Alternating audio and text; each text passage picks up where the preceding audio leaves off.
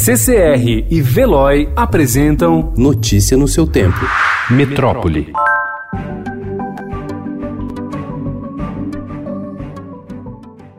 Uma semana após o governador João Dória anunciar uma força-tarefa para acelerar os testes de coronavírus que ainda aguardam resultado no estado, o Instituto Adolfo Lutz, laboratório público estadual responsável pelas análises, acumula cerca de 30 mil exames na fila para investigação. É mais do que o dobro da demanda reprimida registrada quando a ação foi anunciada pelo governo.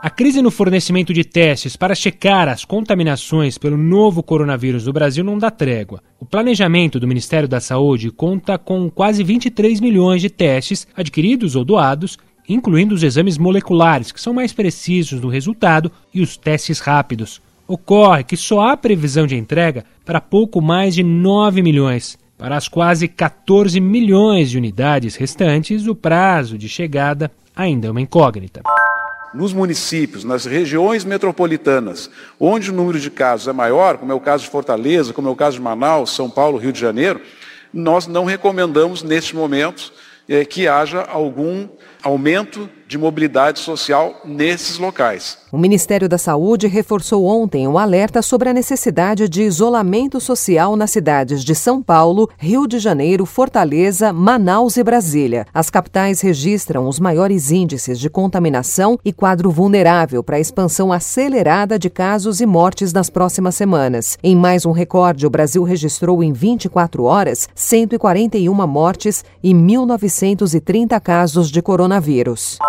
O prefeito de São Paulo, Bruno Covas, autorizou ontem o uso da cloroquina na rede municipal de saúde no tratamento de pacientes com coronavírus. O medicamento poderá ser utilizado se houver prescrição médica e se o paciente concordar com a decisão. Já determinei à Secretaria Municipal de Saúde que possa adquirir mais desse material. Nós temos hoje 6 mil cápsulas à disposição. Como cada paciente precisa de seis, a gente já tem, portanto, medicamento para tratar mil pessoas internadas hoje nos hospitais municipais. Ainda não é possível ser uma política pública, porque nós não temos ainda pesquisas concluídas, mas havendo prescrição do médico e havendo concordância do paciente, a Secretaria Municipal de Saúde passou a integrar esse medicamento no protocolo de tratamento da Covid-19. Diante do avanço do novo coronavírus em São Paulo e com a maior movimentação de pessoas nas ruas durante o período de quarentena, a Prefeitura já bloqueou o acesso à Praça Pôr do Sol, em Pinheiros, com tapumes.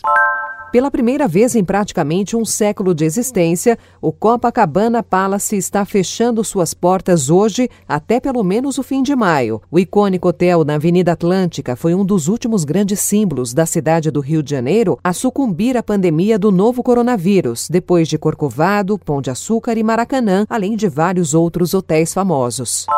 Ainda existem 6 mil brasileiros no exterior que pediram ajuda às embaixadas e aguardam posição do governo federal para retornar ao país. O número é do Itamaraty, responsável por providenciar a volta dessas pessoas em meio ao fechamento de aeroportos e limitações de voos pelo mundo por causa da pandemia do coronavírus.